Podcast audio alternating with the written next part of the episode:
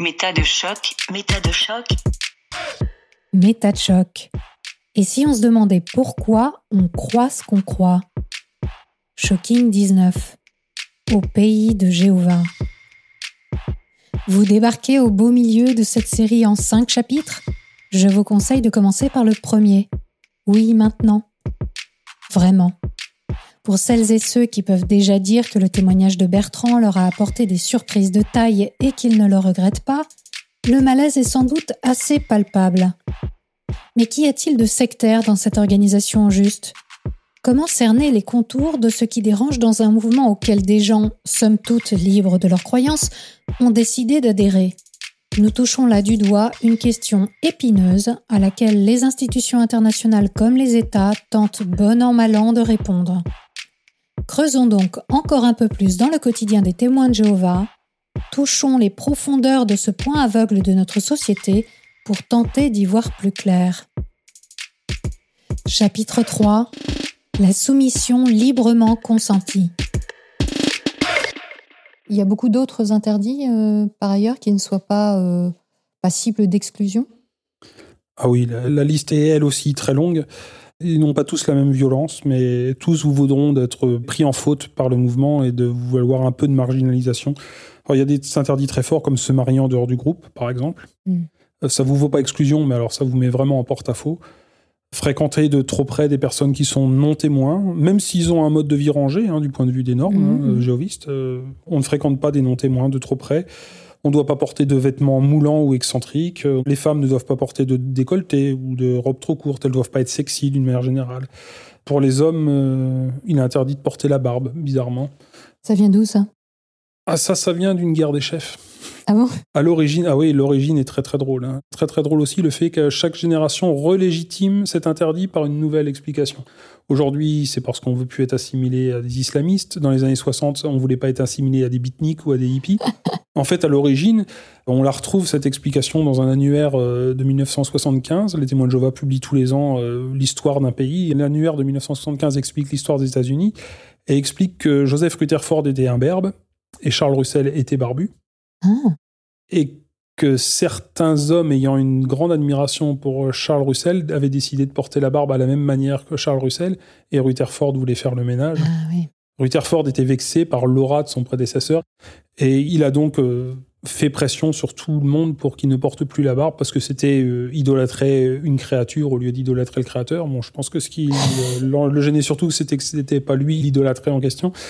Et comme il n'était pas un homme facile, ceux qui lui restaient fidèles restaient malgré tout euh, très attachés à la figure du précédent. Hmm. Et Est-ce que c'est pour ça que tu portes une belle barbe aujourd'hui? En rébellion? Hmm, je ne saurais pas te dire non de façon absolue. Je D'accord. pense pas que ce soit le but D'accord. premier. Le but premier, c'est parce que j'aime bien la barbe, tout simplement. d'accord.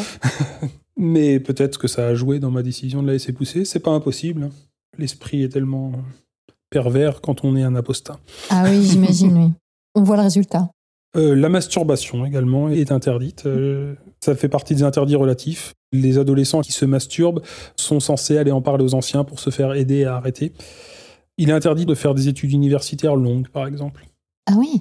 Oui, les études chez les témoins de Jéhovah doivent être des études pratiques. Vous devez apprendre un métier, mécanicien, Mmh. charpentier, infirmière. euh, ce genre de choses, ça va, mais des études de sociologie, des études d'histoire, ce genre d'études-là sont très fortement déconseillées. Ce que je peux comprendre, d'ailleurs, j'ai vu beaucoup de jeunes aller à l'université puis quitter les témoins de Jéhovah. Mm, mm, mm. Là-dessus, ils n'ont pas tort. Ben, on comprend bien, oui, la logique. Alors, c'est pas toujours le cas, par contre. hein. J'ai une anecdote personnelle euh, assez intéressante où j'ai entendu un des principaux dirigeants des témoins de Jéhovah en France conseiller à une de mes amies de poursuivre des études de sociologie jusqu'au doctorat, si elle pouvait. Moi, j'étais fier de connaître cet homme. C'était un ami de la famille. hein. Il a un nom corse, tout le monde le reconnaîtra. Si des témoins de Jéhovah écoutent. À l'époque, il était surveillant de circonscription. Maintenant, il est devenu vraiment un des principaux dirigeants des témoins de Jéhovah en France. Et donc, je présentais cet homme à une jeune amie à moi qui n'était pas très fière de dire qu'elle faisait des études de sociologie. Mm. Et elle a été tout embarrassée. Elle lui dit Qu'est-ce que tu fais dans la vie? Ah, ben là, je fais des études, mais c'est parce que je touche des bourses et que ça me permet d'être pionnier pendant ce temps-là. Elle essayait de se justifier. Et alors là, à sa grande surprise, et à la mienne aussi du reste, cet homme lui a dit Ah, mais les études de sociologie, c'est drôlement bien. Ça, tu sais que nous, au Bethel, euh, à la Donc, filiale de France. On a besoin de sociologues euh, qui soient un peu coopératifs, quoi. Et depuis, ils ont trouvé leur bonheur d'ailleurs, en la personne de Philippe Barbet, qui a fait du géovisme son sujet d'étude principal et qui a un discours plus que complaisant. Mhm. Il est intéressant, par exemple, de noter que Philippe Barbet est docteur en sociologie et que son diplôme de sociologie a été euh, validé par la même équipe qui a validé celui d'Elisabeth Tessier euh, à propos de l'astrologie. Je dis ça comme ça. C'est pas mal. C'est pas mal. On va revenir à la liste des interdits. Donc, d'une manière générale, on vous déconseille toute activité personnelle qui serait trop chronophage. Devenir un musicien virtuose, par exemple, on vous le déconseille. C'est bien de jouer un peu de musique, mais d'une manière générale, on vous déconseille de faire carrière Mhm. parce que euh, ça prend trop de temps et il vous faut beaucoup de Mais temps pour, pour le géovisme. Mhm. Vous devez refuser des emplois qui vous empêcheraient d'assister aux réunions, par exemple. Mhm. On vous dit aussi qu'il ne faut pas regarder des films, des livres, des séries fantastiques, genre Harry Potter et compagnie, euh, c'est pas bien. Ou des films violents, par exemple, ou avec un contenu un peu trop sensuel, un peu trop sexuel, ou des mœurs trop libérales. Alors, des films qui présentent l'homosexualité sous un jour favorable sont très très régulièrement euh, dénoncés. Il faut pas écouter de musique jugée violente comme du rap ou du hard rock, hein, ou qui joue là aussi sur l'image un peu ésotérique. Mhm. Moi, j'étais fan de Pink Floyd, je me suis fait reprocher un petit peu, plusieurs fois. Quand vous êtes adolescent, vous ne devez pas avoir de poster de stars euh, de la chanson ou du sport dans votre chambre. D'accord. Donc, on avait dit tout à l'heure, on ne doit pas employer de vocabulaire grossier, on ne doit pas jurer. Alors, on ne doit jamais employer des expressions comme nom de Dieu ou bon Dieu. Alors, ça, c'est formellement interdit. Les plaisanteries grivoises, etc., sont prohibées. On ne doit pas employer le verbe adorer aussi, sauf pour Jéhovah. Par exemple, dire j'adore le chocolat, c'est pas bien, parce Mhm. qu'on ne doit adorer que Jéhovah. D'accord. Donc si vous dites euh, j'adore Méta de choc, c'est pas Vous ne devez pas pratiquer le sport de combat, le, le judo, les activités à sensation forte comme euh, le saut à l'élastique, etc. sont prohibées. Le saut en parachute. Le yoga, la méditation sont considérés comme étant vraiment problématiques. On ne doit pas trinquer, Mhm. on ne doit pas porter un toast, on ne doit pas dire à votre santé ou à la vôtre. On ne doit pas dire à vos souhaits à quelqu'un qui vient d'éternuer, parce que tout ça, c'est de la superstition. C'est rigolo, cette façon de dénoncer les superstitions et qui est elle-même extraordinairement superstitieuse. Mhm. Ça, je trouve ça assez drôle avec le recul. Ça en fait des, des interdictions. Oui. Et la liste n'est pas terminée, c'est ça? Il en reste encore. Il y a les piercings, les tatouages, aller en boîte de nuit. D'une manière générale, vous devez éviter l'ivresse ou la consommation euh, trop régulière d'alcool. Vous ne devez pas vous syndiquer parce que c'est politique. Mais c'est pas un interdit absolu comme la participation active à la politique. Syndiquer, si vous n'êtes pas trop militant, ça va encore, c'est toléré. Vous ne devez pas participer à des manifestations de protestation. Alors, sauf celles qui sont organisées par le groupe, c'est déjà arrivé. mhm. C'est fort rare, mais, Mhm. mais c'est arrivé que les témoins de Jéhovah organisent des manifestations de protestation. D'une manière générale, on, on vous déconseille de discuter religion sur les forums, sur les réseaux sociaux. On vous déconseille fortement de participer à des groupes d'études de la Bible indépendants. Même entre témoins de Jéhovah. hein. Mhm. On vous déconseille d'apprendre les langues bibliques. On vous déconseille d'apprendre l'hébreu, le grec, euh, Mhm. parce que ce serait une façon de, de vouloir vérifier euh, la doctrine officielle comme si vous la remettiez en doute. quoi. C'est comme ça que c'est vécu. Vous ne devez pas lire, écouter, regarder des émissions où des ex-témoins de Jéhovah euh, émettent des critiques sur le Mhm. mouvement. Voilà. Je ne sais pas si la liste est parfaitement exhaustive. Je crois que j'ai dit beaucoup de choses quand même, mais il y a vraiment plein de choses qui sont problématiques. Mhm. Ça me pose problème dans ma famille, par exemple. Puisque mes enfants, moi, je les éduque de façon normale.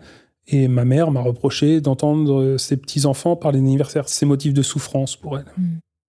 Mais c'est vrai que cette liste d'interdictions euh, qui vient après les obligations que tu as nommées précédemment, franchement, c'est accablant. Enfin, je veux dire, euh, on sent le poids que ça doit représenter quand on fait partie de l'organisation, toutes ces obligations, toutes ces interdictions. Et évidemment, pour moi, autant de signes euh, d'une influence sectaire. Je veux dire, euh, entre le vocabulaire, la manière de s'exprimer hein, qu'on sent dans les textes et qui, j'imagine, sont monnaie courante quand les gens s'expriment entre eux, la modification des habitudes alimentaires, vestimentaires, où on doit porter certains vêtements et pas d'autres, le refus du soin de certains traitements euh, médicaux qui sont pourtant des traitements médicaux classiques, la rupture avec la famille euh, si euh, une des personnes ne suit pas les règles du groupe. Enfin, je veux dire, c'est vraiment caricatural, on va dire, euh, d'un mouvement sectaire. Hein. Donc euh, l'engagement exclusif dans le groupe, la soumission absolue, le dévouement aux dirigeants, même si euh, effectivement il n'y a pas de figure de gourou, c'est l'organisation, hein, comme tu disais tout à l'heure, la perte d'esprit critique. Moi aussi je fais une liste là du coup. Et puis comme tu disais, bah, finalement on peut pas répondre à sa manière, à sa lecture de la Bible. Donc c'est des réponses stéréotypées dans toutes les circonstances où on sait exactement comment on doit répondre on sent quand même bien, bien, bien le lavage de cerveau. Euh, l'image qu'on peut avoir de l'extérieur, là, avec tout ce que tu nous dis, plus l'embrigadement des enfants, qui ça aussi est quand même un énorme signe de dérive sectaire. Est-ce que vous allez jusqu'à manquer de sommeil comme dans les sectes les pires euh, qu'on a pu voir, euh, qui étaient apocalyptiques avec des suicides à la fin, ou on s'arrête là? Non, non, il n'y a pas ça? Il il peut y avoir des dérives individuelles parce que le mouvement vous met une telle pression pour être le témoin de Jéhovah parfait que j'ai connu des cas où des gens se levaient très tôt le matin pour aller prêcher à, la gare. Mm. Ils distribuaient des mm. petits dépliants euh, à la gare à 5 heures du matin. J'en ai connu beaucoup, des gens qui sont allés jusqu'au burn-out tellement leur investissement était grand et parce qu'ils avaient ce désir de se conformer à ce qu'on attendait d'eux, mm. toujours plus. Mais on, les incite à ça. On, les incite à ça, oui, clairement, clairement, on les incite à ça, mais on, ne vous donne jamais des consignes euh, strictes en vous disant vous devez vous lever le matin et d'aller à la mm, gare. Mm, mm, oui, on a bien compris, on a bien compris dans le mode de le vocabulaire, les tournures de phrases, euh, voilà. Et ça, ça a amené certains au burn-out, oui, clairement. Alors aujourd'hui, le mouvement des témoins de Jéhovah, donc le jéhovisme, on va dire, pour être un peu taquine, en 2019 revendique un peu moins de 9 millions de membres actifs dans le monde. Donc c'est pas énorme hein, euh, sur l'ensemble de la population mondiale. Mais il y a aussi 21 millions de personnes qui seraient des sympathisants, donc des gens qui pratiquent plus ou moins, enfin qui font partie du cercle, on va dire, euh, des témoins de Jéhovah. La comptabilité est un petit peu difficile à faire parce que ce chiffre-là vient officiellement des témoins de Jéhovah et en fait, euh, dans ce chiffre, on compte les gens qui ont assisté à une réunion dans l'année. Cette réunion, c'est le mémorial, c'est ce qui correspond à Pâques. Hmm. La célébration de la mort du Christ au mois de mars-avril. Il y a une vaste campagne qui est lancée à ce moment-là pour inviter le plus de monde possible à assister à cette cérémonie. Ah, et c'est ce chiffre-là, en fait, qui est avancé. Quand on dit 21 millions, en fait, c'est 21 millions de personnes qui ont assisté à cette, Donc ça peut être des euh, curieux. Cette réunion, ça peut être des curieux, ça peut être, c'est pas forcément des sympathisants, mais je pense que on peut multiplier à peu près par deux effectivement le nombre de gens qui gravitent dans la sphère euh, mm. géoviste. Mm. Par rapport au nombre officiel, quand ils disent 8 millions, 7, mm. en fait, ça, c'est le nombre de gens qui ont rendu un rapport dans l'année. D'accord, d'accord. Oui, donc là, c'est vraiment des gens engagés. C'est les gens qui ont participé activement à l'œuvre de prosélytisme. C'est ceux-là qui sont comptabilisés, c'est pas le nombre de baptisés. Hein. D'accord. Et aujourd'hui, alors, quel est euh, le type de population, en fait, chez les témoins de Jéhovah? Alors, il y a eu une évolution démographique euh, notable ces 30 dernières années, on va dire. Autrefois, dans les années 60, 70, jusque dans les années 80, le témoin de Jéhovah moyen, lambda, euh, c'était un converti. C'était quelqu'un comme ma mère, hmm. qui a été contacté en porte-à-porte ou par des relations amicales, et qui s'est converti, qui a fait une rupture avec son milieu familial, avec sa tradition familiale, pour se convertir au jéhovisme et l'adopter. Hmm. C'est quelque chose qui existe de moins en moins aujourd'hui, en tout cas en Europe de l'Ouest. Le mouvement continue de convertir euh, dans les pays pauvres, apparemment, en Afrique et en Amérique du Sud. Il continue d'avoir un certain succès euh, du point de vue du prosélytisme et de la croissance euh, exogène, on va dire, de l'apport de l'extérieur. En Europe, la croissance est endogène presque à 100%, pourrait-on dire, pas tout à fait, hein, mais à 99%. Donc ce sont les enfants des convertis Ce sont des enfants de témoins de Jéhovah mmh. qui constituent le gros des troupes. Il y a des photos qui sont publiées parfois euh, des candidats au baptême. Euh, souvent, ce sont des jeunes adolescents, ce sont des gamins qui ont grandi dans le mouvement et qui n'ont connu que ça. Eux ne se sont jamais convertis, ils ont mmh. toujours été témoins de Jéhovah. C'est un mouvement qui est en perte de vitesse, clairement. Donc tout le porte-à-porte -porte que vous avez fait ou que les gens continuent à faire, ça ne porte pas ses fruits Si, si, si, ça porte ses fruits, puisque le but de la prédication, officiellement, c'est effectivement de convertir les autres, mais le vrai but de tout ça, c'est de se renforcer soi-même. Mmh, mmh. Et pour ça, ça marche encore. Ah, ça c'est sûr, ça c'est sûr.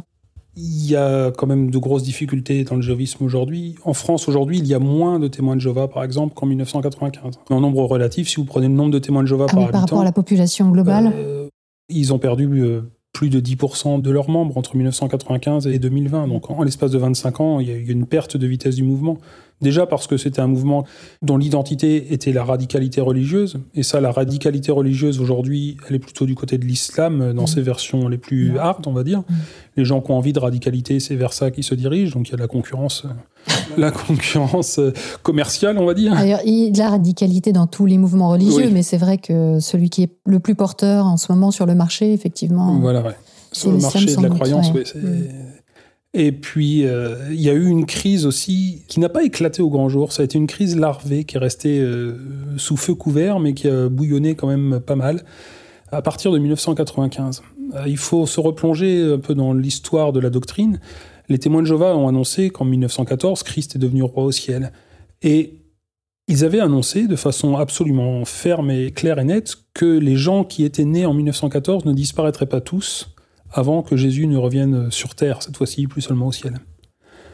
Donc la génération de 1914 était, dans ma jeunesse, un indicateur très fort du fait qu'on vivait vraiment les temps de la fin. Ah oui, parce qu'à la mort des dernières personnes nées en 1914, ça devait être la fin du avant leur mort. avant leur mort. Avant leur mort. Il, il devait rester des survivants. Mm.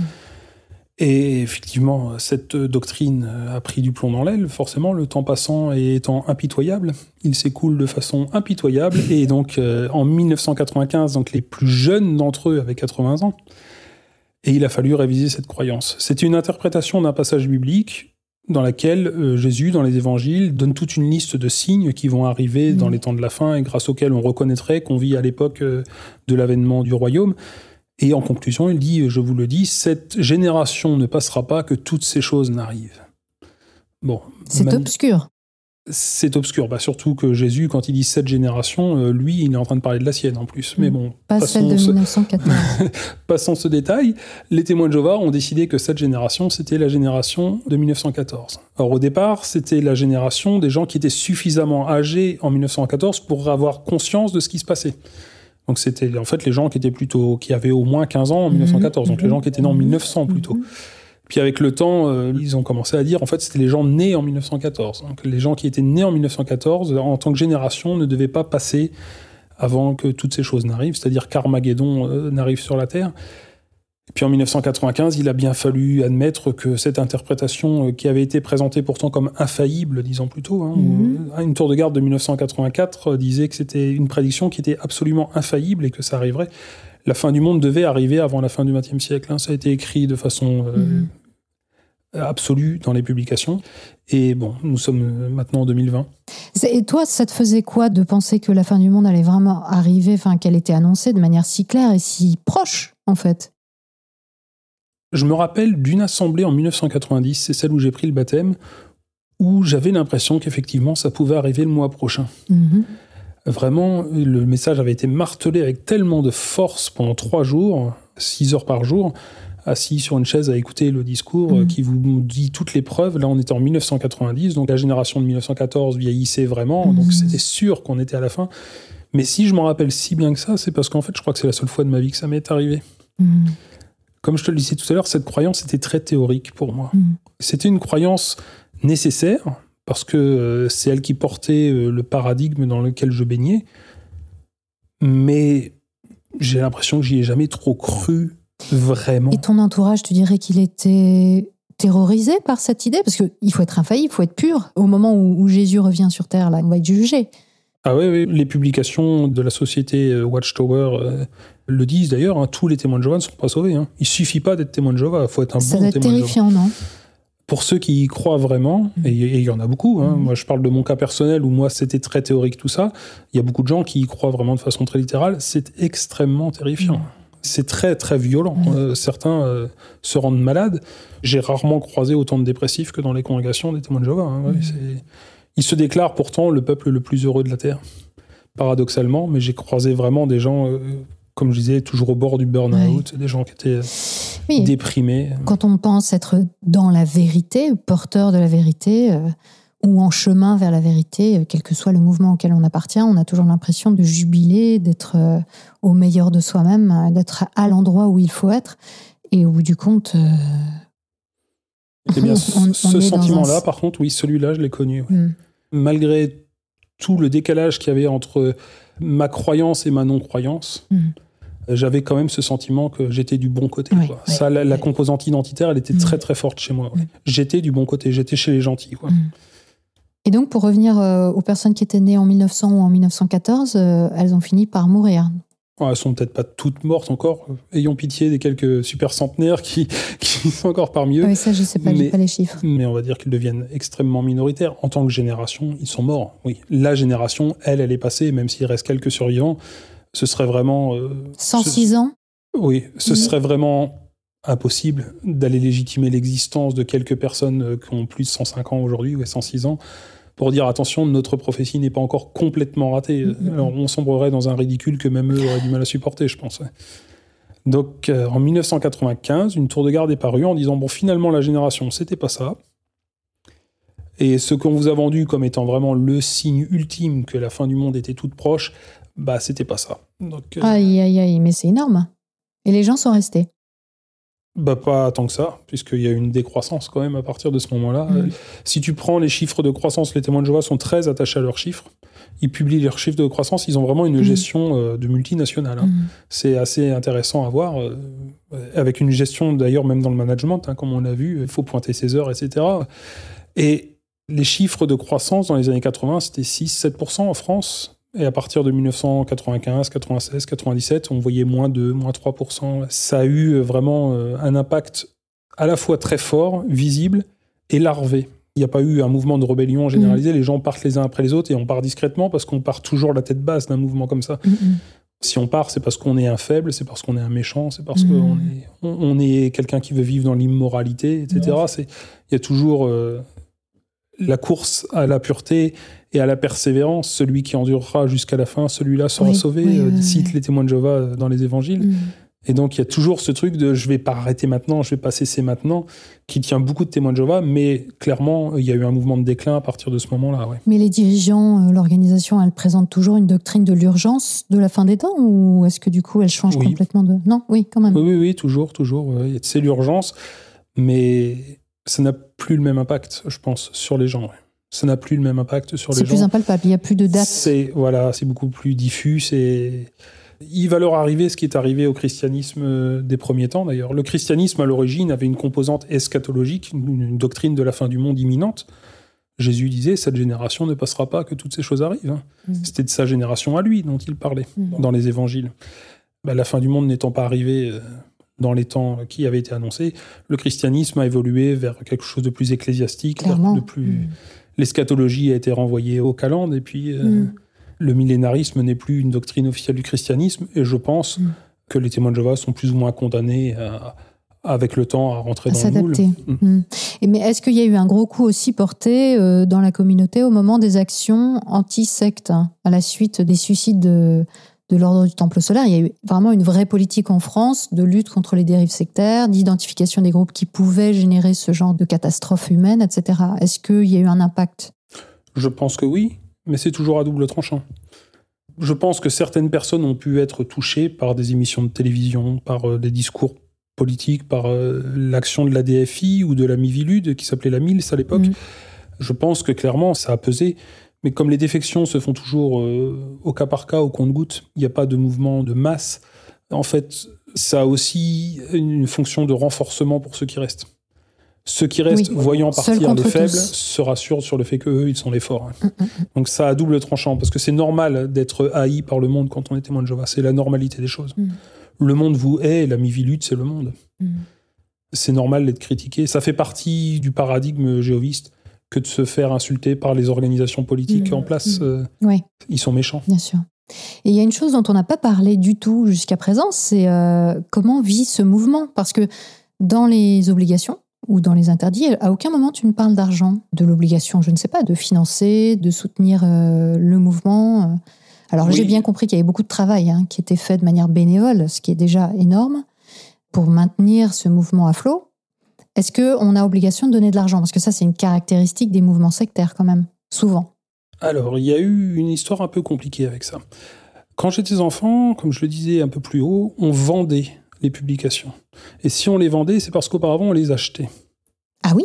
Tu Oui. achetais tes revues pour les vendre Enfin, c'était ma mère, moi, qui les achetait. Euh, Quand j'étais enfant, on avait des armoires pleines de la littérature euh, des témoins de Jéhovah qu'on était censé aller placer en prédication. Et comme on, on en achetait plus qu'on arrivait à en, en écouler, il nous arrivait plusieurs fois de devoir Oui, jeter à la oui, poubelle un nombre important de publications, mais nous, on les avait achetées. Donc on était dans un système, je ne vais pas dire de vente forcée, puisque personne n'était forcé d'acheter.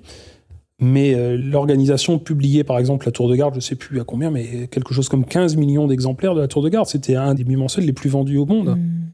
Il était vendu assez peu cher, mais sur une telle masse de publications, vous imaginez bien que même vendu 2 francs la publication Mhm. à l'époque, euh, c'est-à-dire 30 centimes d'euros aujourd'hui, c'était pas vendu très cher, mais comme c'était publié par des bénévoles, acheté par des bénévoles, distribué par des bénévoles, la Bah, somme à clair, écouler, c'était une manne financière énorme dont on n'avait pas conscience à titre individuel parce qu'on avait l'impression qu'on les achetait pas très cher et qu'on les vendait pas très cher. Mhm.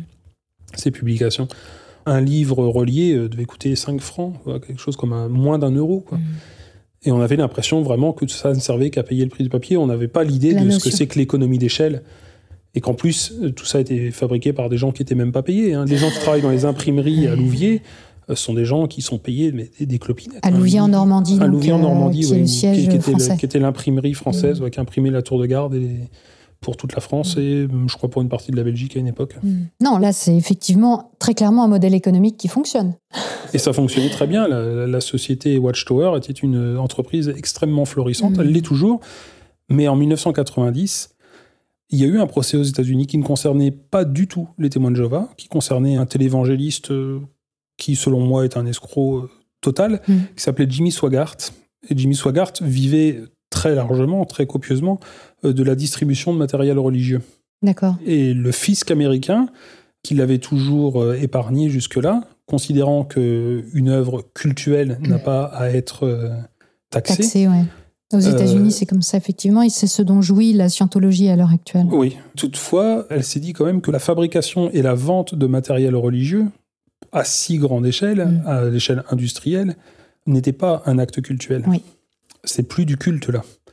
Le culte, c'est les prières, c'est chanter, c'est à la limite un livre de cantique, mais quand ça devient à cette échelle-là, Mm.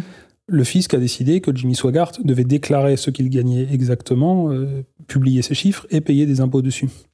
La société Watchtower s'est sentie évidemment euh, concernée par le problème Oui, oui, oui. puisqu'elle vivait essentiellement de la vente de la littérature religieuse, produite à très grande échelle.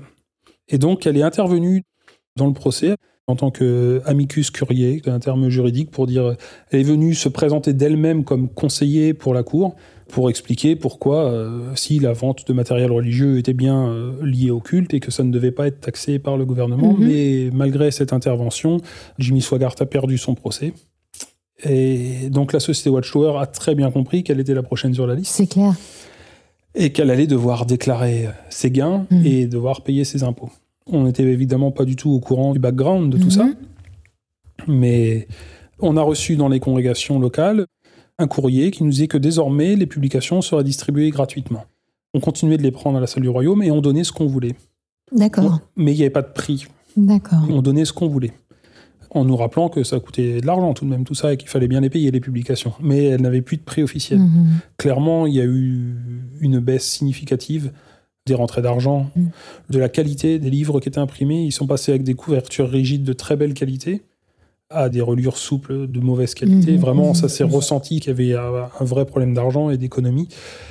Et ils sont plutôt passés aujourd'hui sur une économie euh, de l'immobilier aujourd'hui. Ils font construire des salles du royaume auxquelles j'ai participé moi-même. Ils font construire des salles du royaume à leurs adeptes, bénévolement. Des beaux bâtiments hein, qui font 200-300 mètres carrés en périphérie des villes, dans les zones d'activité, souvent euh, commerciales ou des choses comme ça. Et puis, euh, ils gardent le bâtiment 15-20 ans. Et puis là, on connaît un mouvement massif de revente de tous ces bâtiments. Il y a eu cession euh, des titres de propriété qui appartenaient aux assemblées locales Mhm. et maintenant ils appartiennent tous au mouvement à titre national. C'est la société Watchtower désormais qui est propriétaire, propriétaire en son titre et qui les revend. et qui les revend. Et c'est elle qui décide de les revendre ou de pas les revendre. Et donc, tu disais que tu as participé à la construction de ces salles du royaume de manière bénévole, que tout le monde travaillait bénévolement pour construire ces bâtiments. On devait même donner un peu d'argent pour payer notre nourriture Ah. parce qu'il y avait une cantine et à l'entrée de la cantine euh, il y avait une boîte à contribution. C'est le nom qu'on donne, la boîte à contribution. On n'était même pas nourris. D'accord, d'accord. Ça fait longtemps que les témoins de Jéhovah bâtissent eux-mêmes leur lieu de culte. Moi, quand j'étais adolescent, j'étais tout jeune. hein, je pense qu'aujourd'hui, je n'aurais même plus le droit de le faire parce que la législation s'est c'est renforcée. clair. Je devais avoir 15 ou 16 ans euh, et je suis allé euh, sur le chantier de la salle d'assemblée de Creil, qui est un très beau bâtiment avec une entrée en marbre et tout. C'est une très belle salle d'assemblée, Mhm. euh, une salle de conférence qui pourrait être louée à bon prix d'ailleurs, bien située, pas très loin de Chantilly, qui doit avoir une valeur euh, financière euh, énorme aujourd'hui hein, Mm. et qui un jour ou l'autre va être revendue. Mm. Aujourd'hui aussi, euh, mais la société Watchtower fait des choses qui ne se seraient jamais vues à l'époque où elle vivait euh, de la vente de sa littérature. Aujourd'hui, elle est dans beaucoup de placements financiers, dans des placements de la banque euh, JP Morgan, par exemple. Certains ont retrouvé le nom de la société Watchtower dans des investisseurs sur des fonds euh, spéculatifs. Donc elle joue en bourse. Elle a- Ah bah alors finalement le monde extérieur est pas si malin que ça. Mais oui, mais la bénédiction de Jéhovah euh, ne fait pas toujours bouillir la marmite, malheureusement. On dirait Il faut bien. bien. Mm. Le fisc américain a mis fin très brutalement à ce modèle économique parfait. hein. C'était Mhm. vraiment Mhm. euh, faire euh, publier par des bénévoles, faire vendre par des bénévoles et vendre à des gens qui étaient ravis d'acheter. Vous publiez un magazine à 10 millions d'exemplaires avec l'assurance que tout sera écoulé. Mm, mm, mm. Euh, N'importe quel financier serait ravi d'avoir un tel business, même à 2 francs le numéro. Et est-ce que participer à la construction de ces bâtiments était une obligation que tu aurais Non, oublié non, non, de nous donner dans ta liste? Bah, bah, on est encouragé, hein, on est appelé au volontariat, évidemment, mais c'est pas une obligation. Tous les témoins de Jéhovah ne le font pas, D'accord. Mais on le faisait avec plaisir. On était Oui, ravis. j'imagine que ça notre- devait souder euh, complètement la communauté. Toujours plus, oui, Bah oui, bien sûr. On participait, Mm. on faisait des choses ensemble. C'était toujours un plaisir d'aller travailler pour Jéhovah. Mm. Donc, toi, tu as été élevé chez les témoins de Jéhovah, mais tes parents, eux, ne sont pas nés dans le mouvement. Donc, Non. qu'est-ce Mm. qui les a attirés? Comment ils sont arrivés chez les témoins de Jéhovah et quand? C'est mon père qui, lui, a toujours été un peu attiré par euh, les sociétés secrètes, les francs-maçons, ce genre de choses, euh, l'ésotérisme. euh, je crois qu'il lisait Le Matin des magiciens, Mhm, ce genre de mhm, littérature mhm. l'intéressait beaucoup. Et les témoins de Jéhovah n'étant pas très connus à l'époque, euh, il a eu l'impression que c'était ça, que c'était les Rose-Croix qui venaient chez lui. Quoi. D'accord. Donc, il s'est intéressé à ce mouvement un peu par hasard au début. Il a été contacté, je crois, tout simplement de porte en porte. hein. D'accord, Il avait l'impression d'avoir affaire à ce genre de mouvement ésotérique, un peu qui allait lui donner un peu de mystère. Et il a très très vite compris que c'était pas du tout ça, que c'était tout à fait autre chose, qu'on était plutôt dans le puritanisme états-unien le plus classique et le sectarisme protestant euh, très basique. Et quand il était question du message secret de la Bible, etc., ça pouvait l'intéresser un petit peu. Mhm. Mais dès qu'il a compris la nature exacte du mouvement, très vite il a décroché, alors que ma mère est devenue témoin de Jéhovah, en le suivant au départ, lui. Et puis après, elle a été happée, hameçonnée par le mouvement euh, quand elle a commencé à étudier un petit peu avec eux. Donc ma mère, elle, est devenue témoin de Jéhovah euh, un peu après le milieu des années 70, vers 76. Mhm. Et elle, elle avait, je pense, tous les ingrédients en elle pour être séduite par ce genre de mouvement. Elle avait euh, dans son esprit un attachement aux choses religieuses. Elle était très croyante. Et déjà jeune, elle était croyante. Elle était catholique euh, à l'époque. Elle n'était pas une catholique très pratiquante, et c'est peut-être ce qui lui manquait d'ailleurs. Mm.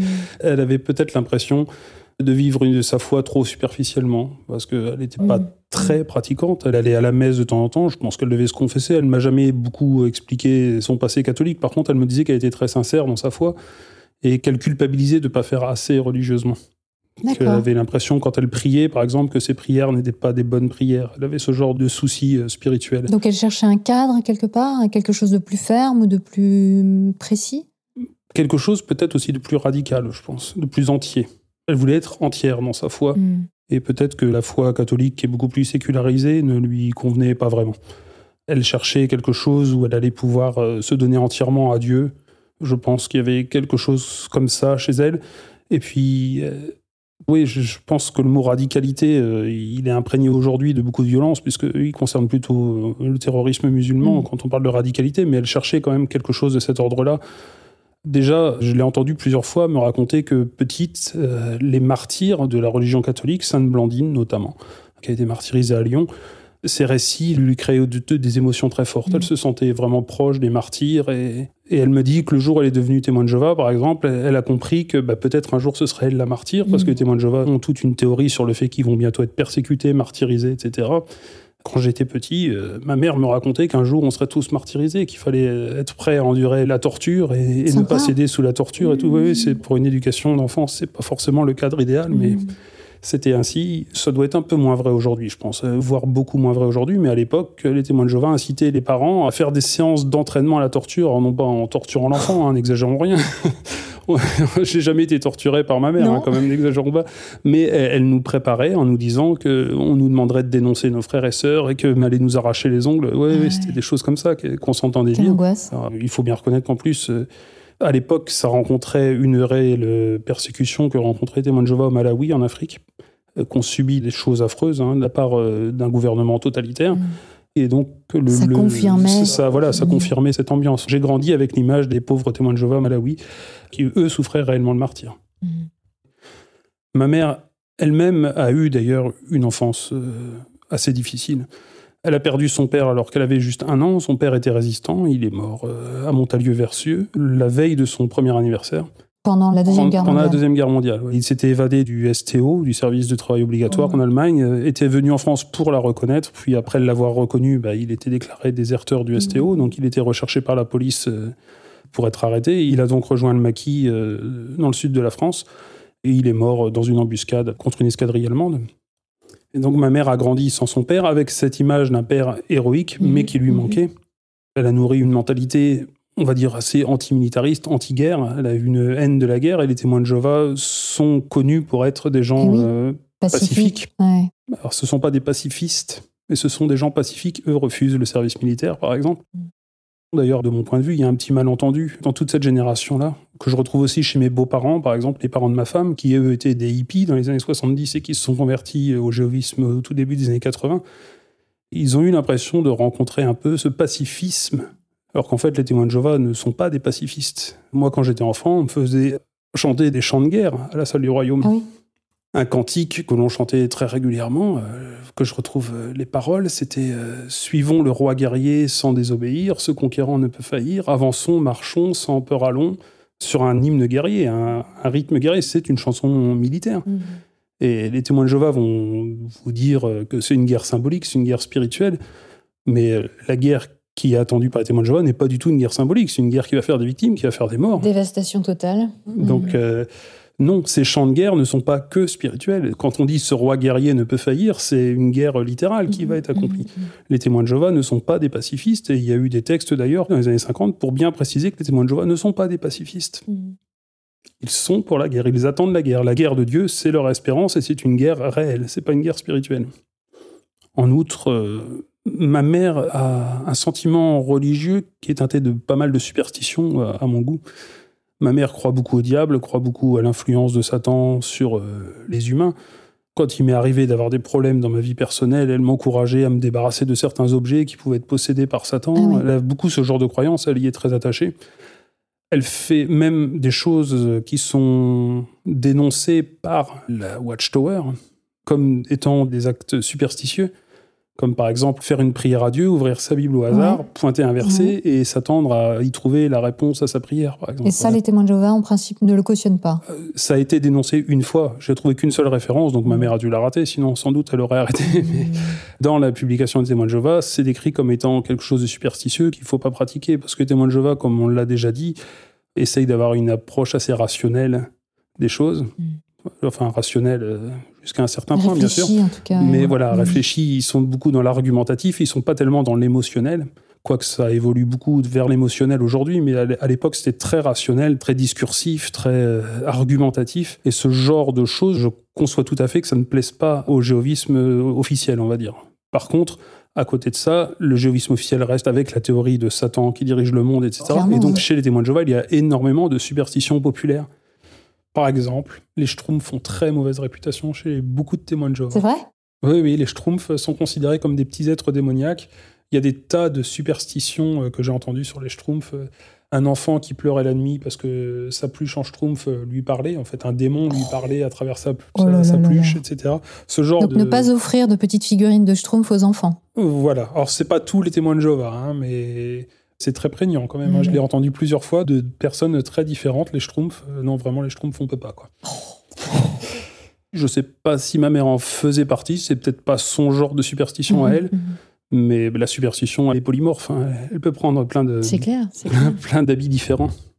Ma mère est une femme très intelligente. Elle est partie de circonstances sociales vraiment très difficiles. Elle vient d'un milieu ultra prolétaire et où l'instruction n'était vraiment pas valorisée.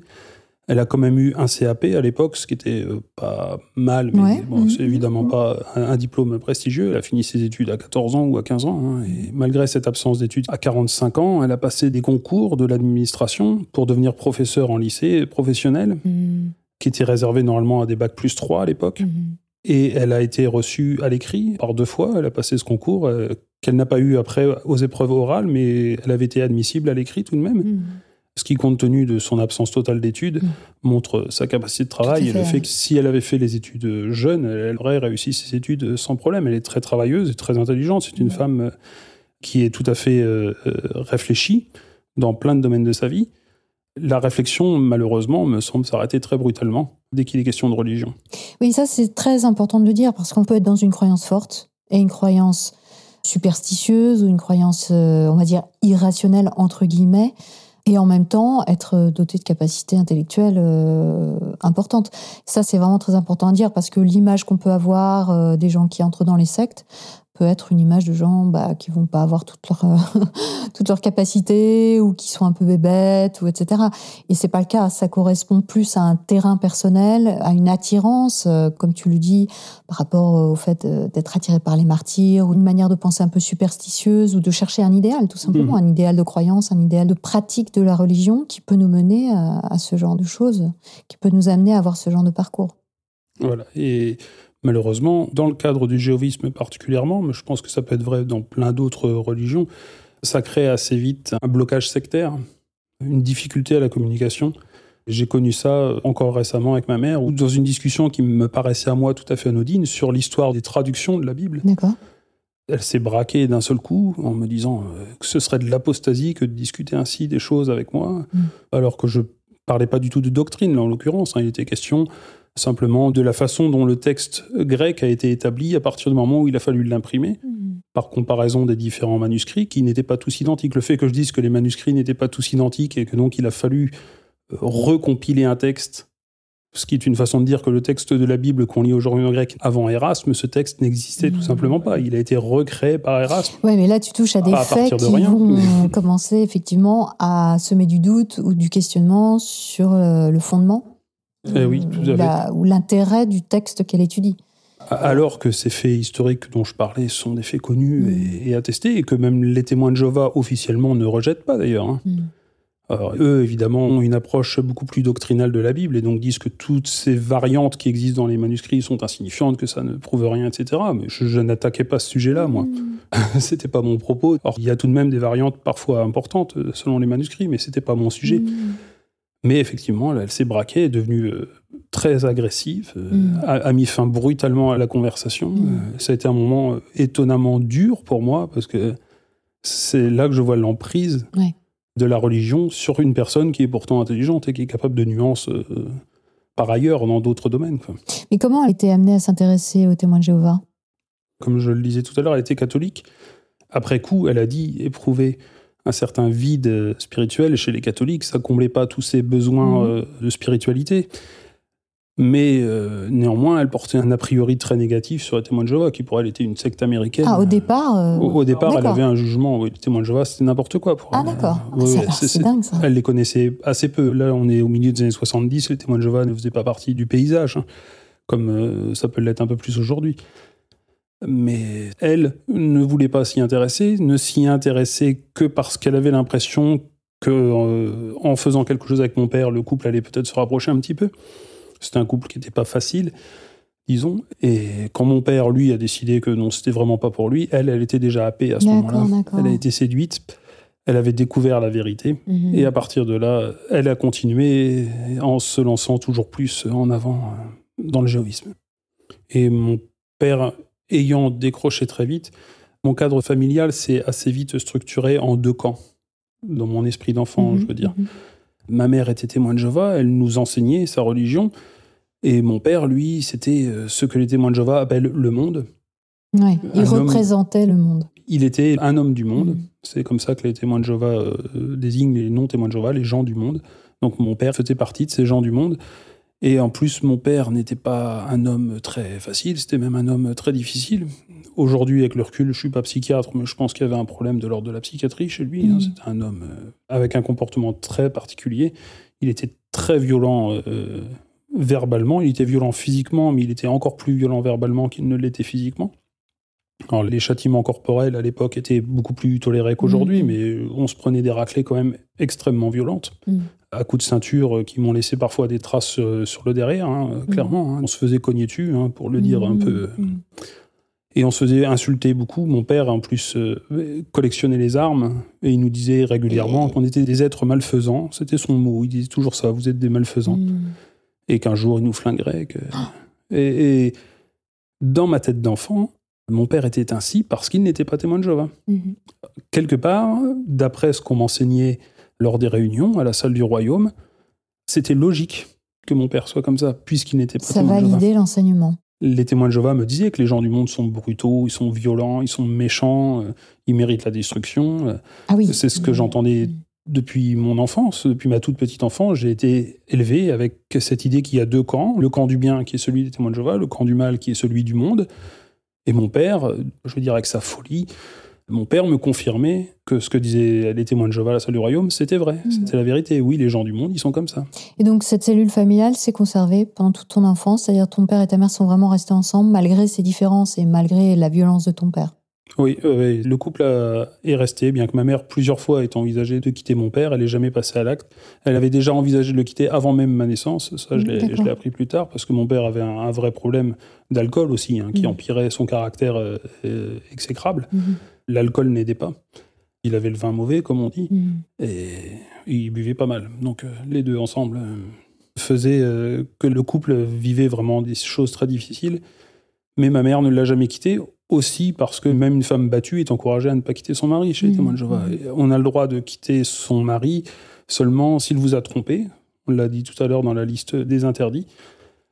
Sinon, vous avez le droit de quitter votre mari si votre vie est en danger, mais il faut vraiment qu'elle soit en danger de façon euh, effective. Votre vie ou votre spiritualité. C'est-à-dire, s'il veut vous empêcher d'être témoin de Jéhovah, là, vous avez le droit de le quitter. Et c'était pas le cas? Il l'a laissé Non, c'était pas le cas. Non. Oh, non, lui, il était même. Je pense qu'il y trouvait un peu son compte parce que c'était un homme assez égocentrique, même très égocentrique, qui aimait beaucoup son confort. Je pense qu'il trouvait son compte à ce que ma mère embarque euh, les quatre gamins. On est- nous étions quatre enfants euh, régulièrement à la salle du royaume, euh, aux assemblées. Mhm. Il n'a jamais cherché à nous empêcher à devenir témoin de Jéhovah. Lui, c'était plutôt le contraire. hein. Il était très satisfait qu'on débarrasse le plancher, Ouais. qu'on le laisse tranquille euh, le temps qu'on était occupé aux activités jéhovistes. Et tu dirais que ta mère, elle est restée par devoir, en fait? Oh, c'est difficile de savoir. Enfin, je veux dire, c'est pour toi, elle est restée avec lui vraiment parce qu'elle était témoin de Jéhovah? C'est vraiment sa pratique qui lui a imposé de rester ou, ou tu penses qu'elle serait restée avec lui de toute façon? Qu'est-ce qu'aurait été la vie si elle n'avait pas été ce qu'elle a été? Voilà une vaste question. Euh, en tout cas, ça a joué fortement. Ouais, C'est toujours difficile de dire dans quelle proportion. Je peux pas dire 50-50. ouais, bien sûr. C'est évidemment. Mais ça a joué fortement. Euh, Il y a eu un moment où j'étais adolescent où là, elle, était quasiment décidée à le quitter. Elle avait commencé à chercher un appartement et tout ça. Et elle a été voir les anciens pour recevoir leurs conseils, euh, savoir ce qu'elle devait faire. J'ai assisté à cette discussion parce qu'elle voulait pas être toute seule avec les anciens. Elle voulait un peu de soutien aussi. Moi, je devais avoir 16 ou 17 ans à l'époque. Et elle a cité un passage de la Bible. C'était l'apôtre Paul euh, qui disait qu'une femme doit rester avec son mari, mais si toutefois elle quitte son mari, à ce moment-là, elle ne doit pas se remarier, etc. Et donc elle dit, donc dans la Bible, Paul dit bien qu'elle peut quitter son mari. Il dit, elle doit rester, mais si elle quitte son mari, donc il envisage le fait qu'elle puisse le faire. Et l'ancien lui a répondu, donc toi c'est ton interprétation, mais quelle est l'interprétation de l'esclave fidèle et avisé qui lui reçoit l'Esprit de Dieu? Bim. et bon, ma mère est appelée directement à la soumission. Là, c'est bien gentil, tu lis ce que tu veux dans la Bible, mais c'est pas toi qui l'interprète. Ouais. Il y a un esclave fidèle et avisé qui est là pour le faire. La hiérarchie euh, officielle des témoins de Jéhovah, les dirigeants euh, internationaux des témoins de Jéhovah qui eux interprètent la Bible et eux ils te disent ce que tu dois comprendre dans ce verset. Et donc eux ils te disent que tu dois quitter ton mari s'il menace euh, directement ta vie ou ta spiritualité. Est-ce que c'est ton cas? Bon, ben, Hmm. voilà. Il lui avait dit que quand même elle pouvait, hein, qu'il ferait rien contre elle si elle quittait son mari, mais elle se mettait en marge des normes jéhovistes. Voilà, fallait qu'elle le sache. Et donc finalement, elle n'a toujours pas quitté mon père même à, cette époque-là. Et maintenant? Alors maintenant, mon père est très malade, il est en EHPAD, donc aujourd'hui ils sont séparés, mais elle continue d'aller le voir régulièrement, ils sont toujours mariés, donc malgré tout ils auront fait leur vie ensemble, mmh mmh pour le meilleur et pour le pire, comme on dit. Là, on comprend bien ce qui a attiré tes parents et en particulier ta mère dans le mouvement. Plus généralement, qu'est-ce qui, d'après toi, fait que les gens croient au géovisme? Tu penses que c'est cette idée de vérité, parce que tu utilises beaucoup ce terme, tu penses que c'est vraiment cette idée de vérité qui fait que c'est si attirant, on va dire, pour euh, des personnes dans le fait d'entrer dans ce mouvement, d'y appartenir? Alors j'emploie beaucoup le mot vérité parce que les témoins de Jéhovah se décrivent eux-mêmes comme étant dans la vérité. Quand vous êtes témoin de Jéhovah, vous rencontrez d'autres témoins de Jéhovah que vous les rencontrez la première fois, la question classique, c'est comment tu es venu à la vérité? On ne dit pas comment tu es devenu témoin de Jéhovah, on dit comment tu as connu la vérité. Mhm. La vérité, c'est le synonyme de témoin de Jéhovah. Ce sont ah, deux mots synonymes. Ah oui. Être dans la vérité, c'est être témoin de Jéhovah. ça, c'est déjà effectivement assez attirant de se dire qu'on est dans la vérité. Oui, bien sûr. Les témoins de Jéhovah euh, ont une ambition euh, restaurationniste, c'est-à-dire qu'ils ont l'ambition de retrouver le christianisme originel. Mhm. Les, témoins de Jéhovah, euh, par exemple, pensent avoir restitué la place du nom de Dieu dans le culte. Jéhovah, c'est une transcription possible du nom de Dieu dans la Bible, qui n'est pas tellement utilisée dans le christianisme, voire pas du tout. Le fait de nommer Dieu par son nom, Jéhovah, par son nom propre, c'est quelque chose qui est très présent dans l'Ancien Testament, qui est écrit en hébreu à l'origine, et qui disparaît dans le Nouveau Testament, qui lui est rédigé en grec. Et les témoins de Jéhovah, considérant que le nom Jéhovah doit être employé dans le culte, ont réintégré, malgré tout, malgré les manuscrits, le nom de Jéhovah dans le Nouveau Testament, ce qui est une des particularités de leur Bible. Mais ça, c'est très important. C'est-à-dire, c'est vraiment un motif de fierté de... Ah bah pour eux, c'est ça qui montre qu'ils sont dans la vérité c'est sans doute avec peut-être l'antitrinitarisme aussi. Ils sont antitrinitaires, ah, ils ne croient pas euh, que Jésus soit Dieu euh, pleinement comme l'est son Père. Pour eux, c'est ce qui fait que eux, ils sont les seuls vrais chrétiens, et que les autres sont tous des apostats. Ils ont tous trahi le vrai message de la Bible. Mmh. Cette composante d'avoir restauré le véritable culte, euh, pour eux, c'est un motif de fierté. Mais de mon point de vue, il y a une rupture, euh, on va dire démographique, en quelque sorte, dans le jéhovisme, entre les gens de la génération de ma mère et les gens de ma génération à moi et les suivantes. Dans les années 80, jusque vers le milieu des années 90, les gens devenaient témoins de Jéhovah essentiellement parce qu'ils se convertissaient. C'était le cas de ma mère, par exemple. C'est le cas de mes beaux-parents, c'est le cas de tous les gens qui ont à peu près leur tranche d'âge.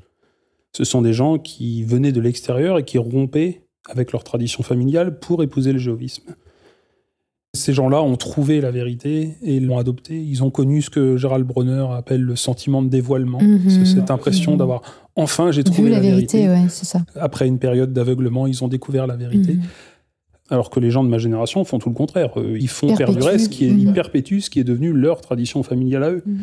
Et ils agissent par fidélité à Jéhovah, mais aussi par fidélité à leur famille, à leurs parents.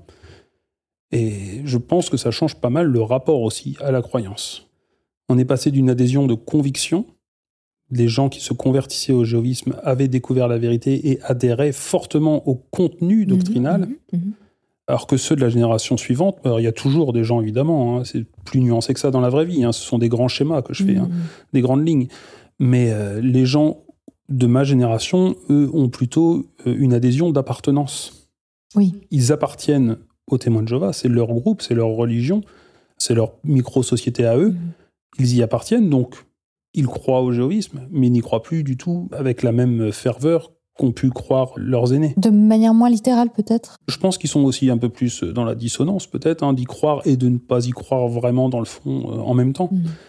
Dans les années 70, euh, on nous parlait de témoins de Jéhovah qui vendaient leur maison, parce qu'en plus, ils ah avaient annoncé la fin du ah monde pour 1975 ou juste après. Hein. ils n'étaient pas extrêmement précis, il y avait un petit flottement, mais ils attendaient vraiment la fin du monde depuis le milieu des années 90, j'ai pas le sentiment que les témoins de Jéhovah de ma génération attendent réellement la fin du monde.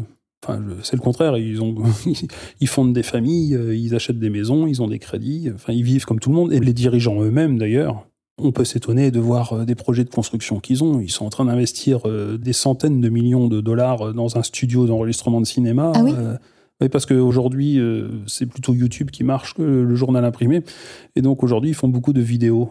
Et donc là, en ce, Ce qui moment. doit leur rapporter aussi pas mal finalement. En Ah, c'est revenus des- publicitaires. euh, Euh, Ils font pas de publicité. non. Je pense que leurs revenus viennent essentiellement euh, aujourd'hui euh, de la fortune immobilière qu'ils ont acquise. Ils gèrent ça euh, intelligemment. Je me fais pas trop de soucis euh, pour eux. Ils ont revendu euh, les immeubles qu'ils possédaient à New York pour aller s'installer un peu plus euh, en campagne, Mm.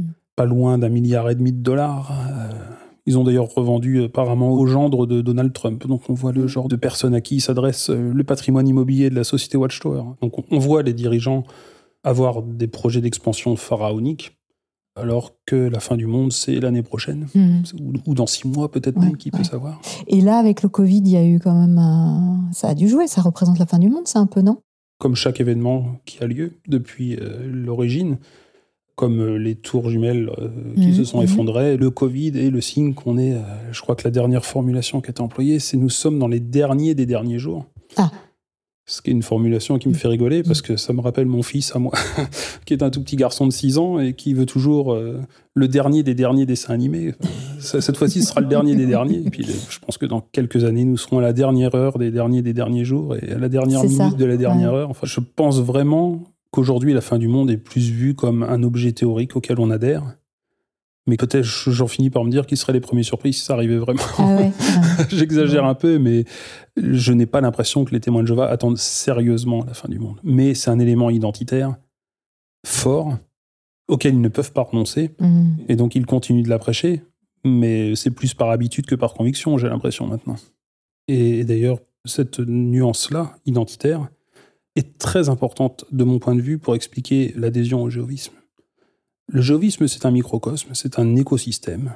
Euh, on a notre jargon, on a notre langage, on a notre communauté, on est ensemble, on se reconnaît les uns les autres euh, comme étant des frères et sœurs. On n'est pas comme le monde. Les gens du monde, eux, sont décrits comme étant des gens vautrés dans un bourbier de débauche, euh, toujours en citant un verset biblique, tandis que les témoins de Jéhovah, eux, sont le peuple pur. Ils ont été lavés, sanctifiés par Dieu en vertu du sacrifice de Jésus-Christ. Et ce sentiment de ne pas être comme tout le monde, de ne pas être comme les autres, il y a un sentiment élitiste d'une certaine manière chez les témoins de Jéhovah. C'est pas de l'élite euh, sociale, mais c'est une élite religieuse. Mhm. Nous sommes ceux qui ont été lavés par Dieu. On est meilleurs que les gens du monde. Et les gens du monde, en plus, eux, ils sont méchants et ils nous aiment pas. Mhm. Ce qui n'est pas faux d'ailleurs, puisque les témoins de Jéhovah ne sont pas toujours très aimables. Donc, euh, n'étant pas très aimables, ils ne sont pas très aimés. C'est un fait hein, que les gens qui viennent frapper euh, à 9h du matin le samedi euh, se font pas toujours bien recevoir. Et il faut savoir qu'à chaque fois que vous rembarrez brutalement un témoin de Jéhovah, vous lui confirmez que lui, il est gentil et que vous êtes méchant. Hmm, hmm. Et qu'il est martyrisé par et, le monde. et voilà, décidément, qu'est-ce que le monde est méchant Oui, et effectivement, le sentiment d'appartenance communautaire, c'est extrêmement galvanisant, extrêmement fort pour maintenir quelqu'un dans une croyance, en fait. Ça peut paraître euh, anecdotique parce qu'on se dit bah, quel est le rapport avec la foi, quel est le rapport avec la croyance, mais en réalité, et je pense que ça s'applique à énormément de croyances, et même des croyances où on n'a pas de réelle communauté physique. Par exemple, euh, si je dois citer un exemple que je connais bien dans le New Age, on a rarement, aujourd'hui en tout cas, de communauté physique d'appartenance et même de réunion, on va dire, euh, en présentiel. Ça peut arriver. Il y a effectivement, bien sûr, des ateliers ou des cours de yoga ou des cours de développement personnel, etc.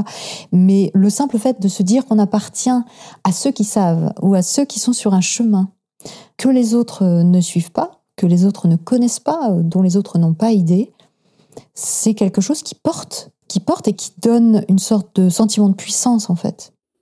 Il y a un documentaire excellent qui m'a beaucoup marqué qui s'appelle Beyond the Curve Oui. et qui parle des platistes, Oui, des gens qui oui. croient que la Terre est plate. Et alors qu'effectivement, on est dans une communauté extrêmement plus informelle que les témoins de. Jéhovah. ouais. Voilà, c'est pas comparable dans les structures. Les structures sont très différentes. Mais néanmoins, quand j'ai vu ce reportage, j'ai été frappé par un certain nombre de ressemblances avec ce que moi j'avais vécu. Et notamment l'explication de pourquoi les gens perdurent dans cette croyance. Pourquoi ils continuent de croire alors qu'ils ont tous les éléments en main, évidemment, pour abandonner leur croyance. Mm. Et il y a un psychologue qui intervient et qui dit réalisez ce que ces gens ont vécu. Mm. C'est-à-dire, ils se sont mis tout le monde à dos. Mm. Sauf eux. Entre eux, ils se reconnaissent comme étant des gens qui savent, comme tu le disais, des gens qui ont acquis la connaissance, la vraie connaissance. Les témoins de Jéhovah, ils disent la connaissance exacte. Nous avons la connaissance exacte. Et ils passent pour des charlots et pour des débiles pour le reste de l'humanité. Mais s'ils quittent cette communauté, qu'est-ce qui leur reste derrière? Oui. Et puis une humiliation. Une humiliation de- D'avoir bah, effectivement été dans le faux sur des choses finalement relativement ridicules. Il n'y a rien de plus commun quand vous quittez les témoins de Jéhovah de vous dire mais qu'est-ce que j'ai été con? Mm. Comment j'ai pu croire de telles conneries? Mm.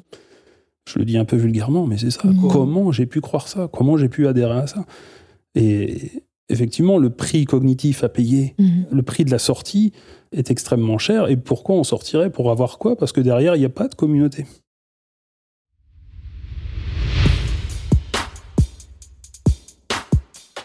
Vous pouvez retrouver les ressources en lien avec ce qui vient d'être dit sur le site métadechoc.fr. Un grand merci à celles et ceux qui ont fait un don ponctuel ou mensuel pour que cette émission arrive aux oreilles d'un public toujours plus nombreux.